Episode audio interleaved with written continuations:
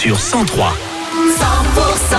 C'est parti, c'est la pause vers le futur. Au moins, on aura du popcorn salé avec Santa, Katy Perry, Claudio Capeo, Stevie Wonder et évidemment Christine Tercier-Daïdé, notre médium qui arrive. Vous lui posez vos questions sur votre avenir dans la région sur 100%.com. Midi. 100%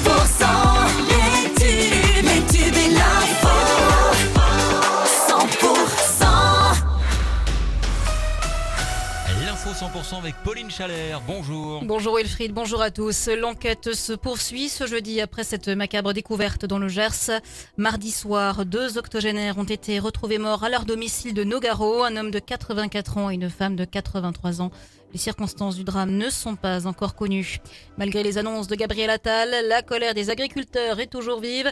La 62 reste bloquée entre Agen et Montauban. Du lisier était déversé au niveau du péage de Castel-Sarrazin.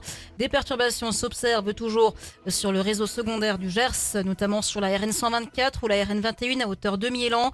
Et dans le Lot, on appelle au rassemblement demain matin 9h30 à Cahors au rond-point Regour et à Trium en vue de mettre en place des barrages filtrants et une opération escargot.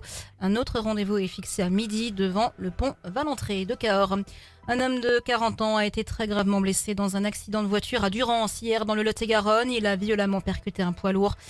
L'homme a été évacué en urgence vers l'hôpital de Toulouse avec son pronostic vital engagé. Une victoire pour les opposants à l'exploitation de la mine de Salo en Ariège.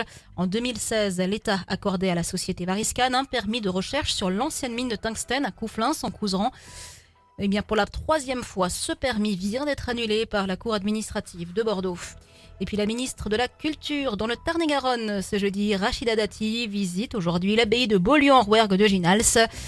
Rachida Dati devra annoncer une importante commande de vitraux contemporains pour l'abbatiale. Dans le reste de l'actualité, le gouvernement a acté ce jeudi dans un décret des économies de 10 milliards d'euros annoncées après une révision en baisse de la prévision de la croissance de 2024 avec notamment 2 milliards d'euros de moins pour les programmes écologie, développement et mobilité durable. Et puis Israël a lancé cette nuit de nouvelles frappes aériennes contre Rafah dans le sud de la bande de Gaza au moment où s'amorce au cœur des pourparlers compliqués pour tenter